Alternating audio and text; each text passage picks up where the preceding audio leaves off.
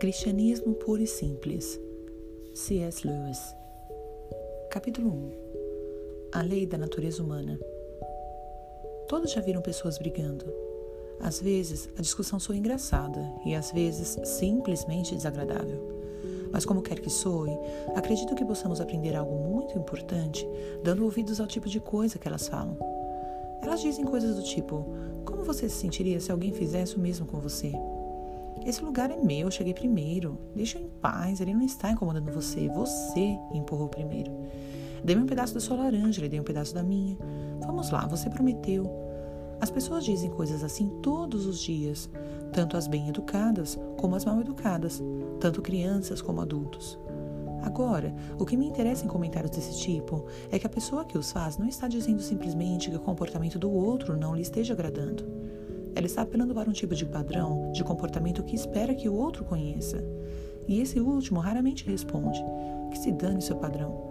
Quase sempre ele tenta convencer a pessoa de que o que esteve fazendo não infringe o padrão de verdade, ou que no caso de infringir, haja alguma desculpa especial. Ele alega que há uma razão especial nesse caso particular, porque a pessoa que se sentou no lugar primeiro não deveria ocupá-lo, ou que as coisas eram bem diferentes quando ele recebeu o pedaço da laranja, ou que algum imprevisto o tenha impedido de cumprir a sua promessa. Tudo nos leva a crer que ambas as partes tinham algum tipo de lei ou regra de justiça, comportamento digno, moral ou coisa do tipo, sobre o qual realmente concordam. E eles concordaram. Se não tivessem feito, poderiam até mesmo lutar como animais, mas não conseguiriam brigar no sentido humano da palavra. O intuito da briga é mostrar que o outro está errado. Mas não teria sentido fazer isso a menos que você e ele tivessem algum acordo sobre o que é certo e errado. Da mesma forma, como não teria sentido dizer que o jogador de futebol cometeu uma falta se não houvesse algum acordo sobre as regras de futebol. Ora, a lei ou regra sobre o certo e o errado costumava ser chamada de lei natural. Hoje, quando falamos da lei natural, normalmente estamos falando de coisas como gravidade, hereditariedade ou as leis da química. Todavia, quando os pensadores antigos chamavam a lei do certo e do errado de lei natural, na verdade estavam se referindo à lei da natureza humana. A ideia era que, da mesma forma que todos os corpos são governados pela lei da gravidade e os organismos por leis biológicas, a criatura chamada ser humano também tem a sua lei, como uma grande diferença. Um corpo não pode escolher obedecer ou não à lei da gravidade, ao passo que uma pessoa pode escolher se obedece ou não à lei da natureza humana. Essa questão pode ser analisada por outro prisma. Qualquer indivíduo está sujeito a diferentes conjuntos de leis, mas há apenas uma lei a qual ele tem liberdade de desobedecer. Como corpo, ele está sujeito à gravidade e não pode desobedecer a ela. Uma vez suspenso no ar, ele não tem outra opção a não ser cair feito uma pedra. Como organismo, ele está sujeito a várias leis biológicas, a que, como os animais, ele não pode desobedecer. Isto é, ele não pode desobedecer aquelas leis que compartilha com outras coisas, mas a lei que é peculiar à sua natureza humana, a lei que ele não compartilha com animais, vegetais ou coisas inorgânicas, é a que ele pode desobedecer, se assim desejar. Essa lei foi chamada de lei natural porque as pessoas acreditavam que todos a conhecessem por natureza e não precisavam ser ensinados por outros. É claro que não estavam dizendo que não seria possível encontrar um indivíduo estranho por aí que não a conhecesse, da mesma forma que você é capaz de encontrar pessoas que sejam daltônicas ou que não levam jeito para a música. Entretanto, tomando a raça como um todo, elas achavam que a ideia humana de comportamento digno fosse óbvia para todo mundo. Creio que eles estavam certos. Se não estivessem, então tudo o que dissemos sobre a guerra teria sido absurdo. Que sentido teria dizer que o inimigo está errado se o certo não foi algo real? Que no fundo os nazistas conheciam tão bem quanto nós e tinham o dever de pôr em prática. Se não tivessem tido noção do que queríamos dizer com certo e errado, então, por mais que continuássemos tendo de combatê-los, não poderíamos culpá-los, mais por isso do que pela cor do seu cabelo. Sei que algumas pessoas consideram como sem fundamento a lei natural, ou lei do comportamento digno, conhecida de todos os homens sem fundamento, porque as diversas civilizações e os povos das várias épocas erigiram doutrinas morais muito diferentes. Mas isso não é verdade. Está certo que há diferenças entre as suas moralidades, mas elas nunca chegaram a se configurar como uma diferença total.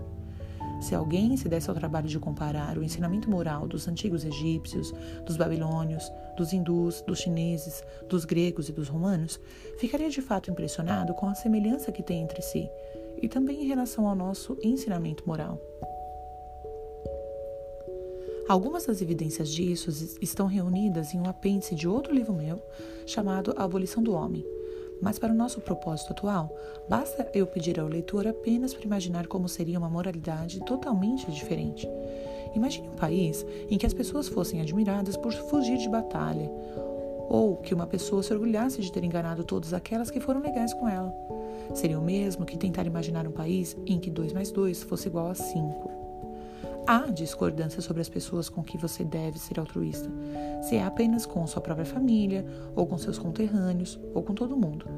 Mas é de comum acordo que você nunca deve se colocar acima dos outros, uma vez que o egoísmo jamais foi algo que causasse admiração. As pessoas divergem quanto a se alguém deve ter uma única esposa ou quatro, mas sempre concordaram que alguém não pode simplesmente ter qualquer mulher que desejasse. Mas ao fato, o mais importante é o seguinte: mesmo que você não consiga encontrar uma pessoa que afirme com toda certeza que não crê que haja realmente o certo ou errado, essa mesma pessoa vai apelar para isso logo em seguida. Ela poderá até quebrar a promessa que fez a você, mas se você tentar quebrar a sua com ela, num piscar de olhos, ela ficará reclamando de que não é justo. Uma nação pode até dizer que não liga para os tratados, mas então, no momento seguinte, ela passa a expor o seu caso, dizendo que aquele tratado particular que os outros querem quebrar era injusto. Entretanto, se os tratados não, não interessam, se não há tal coisa como certo e errado, em outras palavras, não se há lei natural ou a lei da natureza humana. Qual a diferença entre um tratado justo e um injusto? Não foram elas mesmas que se traíram, mostrando que, por mais que falem contra a regra, conhecem a lei natural como qualquer outra pessoa? Parece então que seremos forçados a aceitar que existe o certo e o errado. As pessoas podem muitas vezes enganar-se sobre eles, da mesma forma que as pessoas às vezes erram os cálculos, mas isso não é mera questão de gosto ou opinião, mas de tabuada. Agora, se estamos de acordo em relação a isso, vou passar para o meu próximo ponto, que é o seguinte: nenhum de nós observa a lei natural de fato. Se houver qualquer exceção entre vocês, peço desculpas. Melhor seria ler outro livro, pois nada do que eu vou falar aqui diz a respeito a vocês. E agora voltemos aos seres normais. Espero que não entendam mal o que vou dizer, pois não quero dar nenhum sermão. E Deus sabe que não pretendo ser melhor do que ninguém. Estou tentando apenas chamar a atenção para o fato de que este ano, ou este mês, ou mais provavelmente hoje mesmo, falhamos em adotar um tipo de comportamento que esperamos dos outros. Podemos usar qualquer desculpa. Aquela vez em que você foi injusto com seus filhos foi quando você estava muito cansado.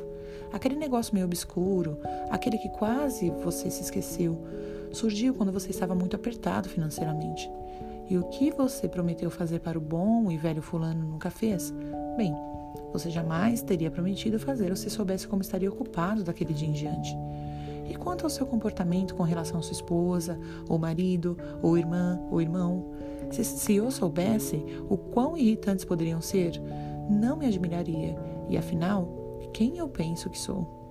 Eu não sou diferente em nada, isto é, não tenho muito sucesso em observar a lei natural. E quando alguém me diz que eu não estou, que eu não a estou observando, logo me vem à mente uma lista interminável de boas desculpas. A questão nesse momento não é se as desculpas são boas.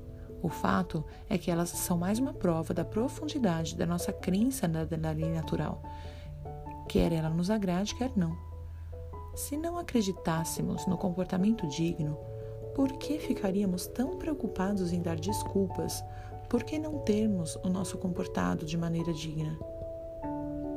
A verdade é que acreditamos tanto, sentimos a regra da lei nos pressionando de tal forma que não conseguimos encarar o fato de que estamos quebrando-a e, consequentemente, tentando fugir da responsabilidade.